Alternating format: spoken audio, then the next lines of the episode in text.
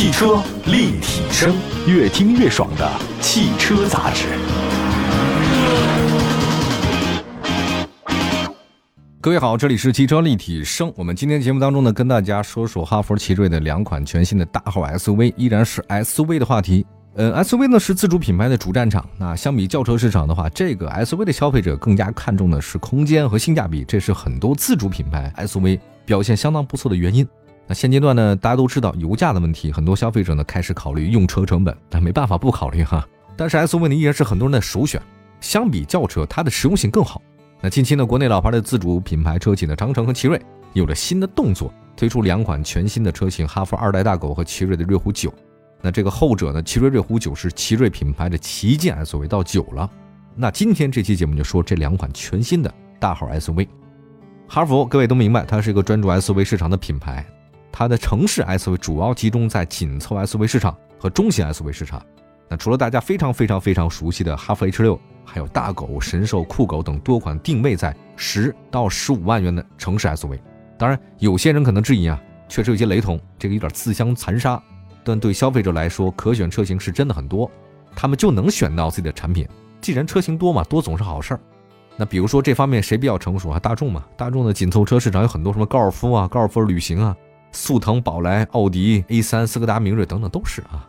二月二十七号，哈弗二代大狗正式上市，它可以提供燃油版和插电混动版车型，价格区间多少？十三万五千八到十七万五千八。大狗啊，这个车是哈弗品牌一款介于城市 SUV 和硬派越野之间的车型。但是它那个底盘是什么呢？你底盘是城市 SUV，但是外观很越野。从销量业绩来看，大狗算得上哈弗品牌的销量支柱。那去年总交强险数量是八万九千八百六十一辆。虽然比二零二一年是下跌了百分之十四点一四，但成绩也能算过得去啊。哈佛品牌支柱车是谁？哈弗 H 六。那么去年一共卖多少？二十四万两千四百五十辆，同比跌幅高达百分之三十二。你想想看，当哈弗 H 六都出现销量大幅下滑了，哈弗品牌自然是不太好过啊。在二零二二年，哈弗品牌总交强险数量是四十九万六千八百四十六辆，同比大跌百分之三十二点六五。所以哈弗呢，一直得求新求变啊。那为了实现销量的止跌回升，哈弗品牌在开启新能源转型同时呢，不断增加新的车型。刚刚上市的二代大狗就是重要的战略车。你要从外观看啊，二代大狗延续了大狗家族硬朗的设计，前格栅内部是点阵式镀铬，两侧是圆大灯，这跟上一代很像。格栅中间是哈弗品牌 logo，车身侧面是很硬的感觉，肌肉线条比较强。那还有一个平直的车顶，保证后排呢有充足的头部空间。车尾造型也很饱满啊，多边形尾灯组，中间为哈弗品牌的英文标志，它没有采用当下流行那个贯穿式的尾灯设计啊。另外看车身尺寸方面，二代大狗长是四米七，宽一米九，高呢一米七八，轴距两米八。相比老款的大狗两米七的这种轴距哈，二代大狗的轴距提升了，接近到中型 SUV 水平了。那么如果单从这车身尺寸来看的话，我觉得二代大狗的车型跟那吉利星越 L 差不多。基本上伯仲之间嘛，也不会差别太大哈。内饰方面，哈弗二代大狗是全新设计，中控台显示屏尺寸加大到十四点六英寸，你看又多了两英寸哈，保留了一排物理按键哈，这感觉很越野。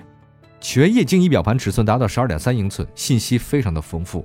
中控台采用皮质面料包裹，副驾驶位置有一个越野扶手，类似坦克三百车型的挡把我觉得这个很硬派哈。就这个车的底盘是城市 SUV 的，但外形呢是很越野。内部的造型的话也很越野。功能性方面，哈弗二代大狗能实现手机蓝牙跟车辆的连接啊，还有一个手机端的 APP 一键控制，包括像一键控制车辆的泊入泊出，支持垂直、平行、斜列式的多种泊车场景。遥控最远直行距离呢大概是二十米，实现小于百分之十二的坡上自动泊车，泊车完成系统自动熄火并且上锁，在车位紧张的城市当中，遥控泊车算是实用性比较强的一个配置哈，就自己操纵啊。那动力系统方面，哈弗二代大狗呢提供两款燃油动力和一款插电混合动力。燃油版的 1.5T 车型最大功率135千瓦，最大扭矩275牛米，配的是七速湿式双离合。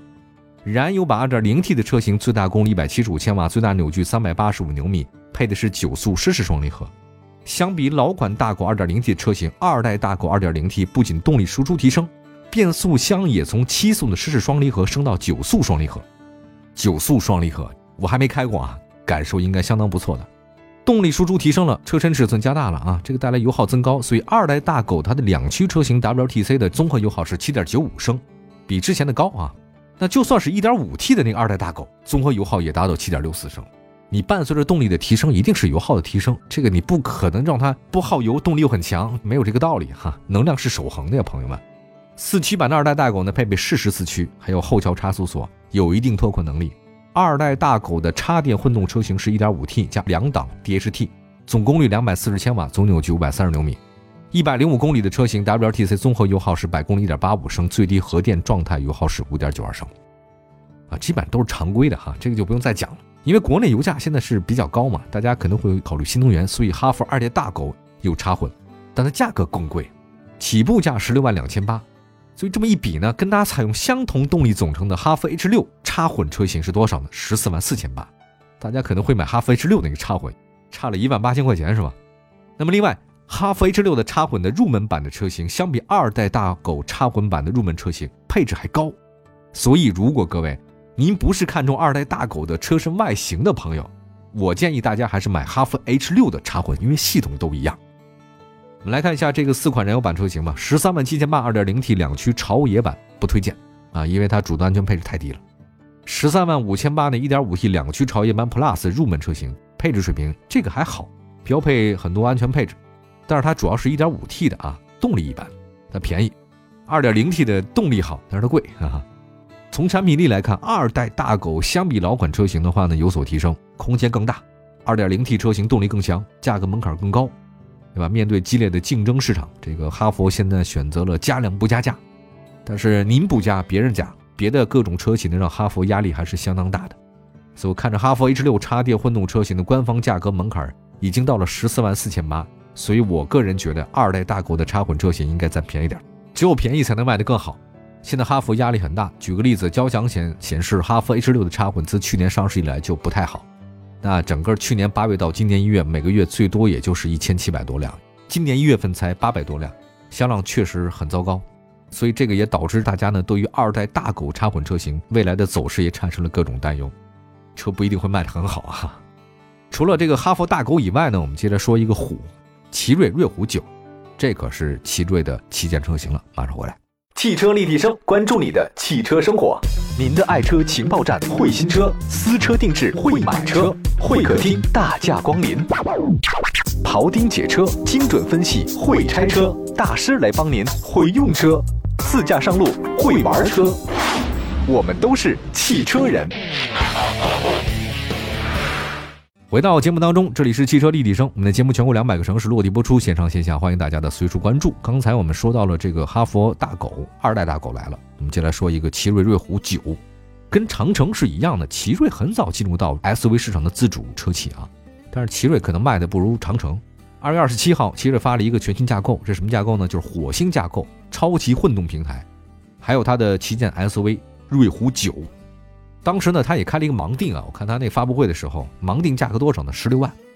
火星架构超级混动平台是奇瑞的最新平台，搭载一个高通的骁龙八幺五芯片，CPU 算力呢是一百零五 K，拥有可自我进化的电子电器的架构，支持五 G 和千兆以太网，配备了一个智能驾驶辅助系统，包括二十一项基础的 ADAS 的功能，十一项高阶智能驾驶功能。底盘方面的话呢，有 CDC 磁悬浮悬架，可以采用阻尼无级调节，AWD 的智控四驱。这次跟全新架构一起发布的还有个瑞虎九啊，这是它的一个全新的旗舰 SUV 了，都到九了，对吧？那外观设计方面的话，奇瑞他们家的瑞虎九是柔光美学，跟滤镜似的，六边形格栅，直瀑式镀铬中网，两侧大灯是不规则的，车身侧面你感觉像的传统 SUV，但是呢又感像跨界车。就是它那个车顶弧线啊，到第三排它下去了，头部空间不一定会好，但是从外形看起来很漂亮。那么车身尺寸方面，瑞虎九长是四米八，宽呢一米九三，高一米六九，轴距两米八。在轴距方面，它超过中型 SUV 水准，但是不到一米七的车身高度，各位这个头部空间不好吧？像我这样的个头肯定是坐不下去了。那定位比它低的那个瑞虎八，车身高度是一米七四，而这个车身高只有一米六九，不太高哈。那么从视觉效果来看，瑞虎九缺少 SUV 那种威猛，偏圆润。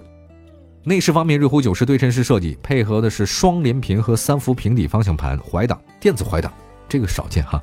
我看奔驰是电子怀挡，我记得哈。中控台上的话，仅保留了少数实体按键，看起来很有科技感。在驾车的时候呢，盲操比较困难啊。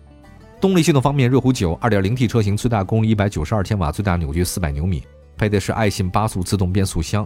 相比很多奇瑞、星途车型上采用的七速双离合变速箱，爱信 8AT 变速箱在可靠性、平顺性方面更有优势啊。爱信确实是大企业，哈哈。那另外呢，在提供 2.0T 车型同时，它有新能源车型提供，续航里程可以超过1300公里。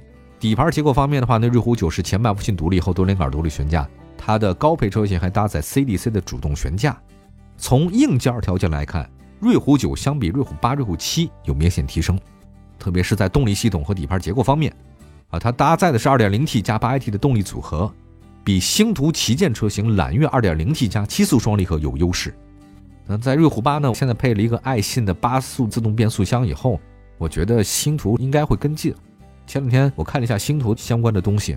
觉得车是不错，可惜大家不太了解啊。奇瑞就是这个问题，车的质量应该是还可以的啊，尤其经过这么多年了。但是它的口碑或者说是市场的这种销售没有形成合力啊，也是个问题。其实我们今天介绍这两款 SUV 啊，竞争力都还是可以的，而且定价呢都不贵，都十来万的车型，全拿下了不过是五六万。但是呢，因为现在国内市场竞争太激烈了，很内卷，想在销量取得好成绩不容易啊。另外，竞争对手方面。跟瑞虎直接竞争的就是吉利和比亚迪呀，那现在这个不好竞争。哈弗大狗呢是介于紧凑 SUV 和中型 SUV 的车型，那如果它的插混便宜点的话呢，应该会有销量的帮助。但实际上哈弗自己的内耗也比较多。好，感谢大家收听今天的汽车立体声，祝福各位用车生活愉快。明天同时间我们节目中不见不散。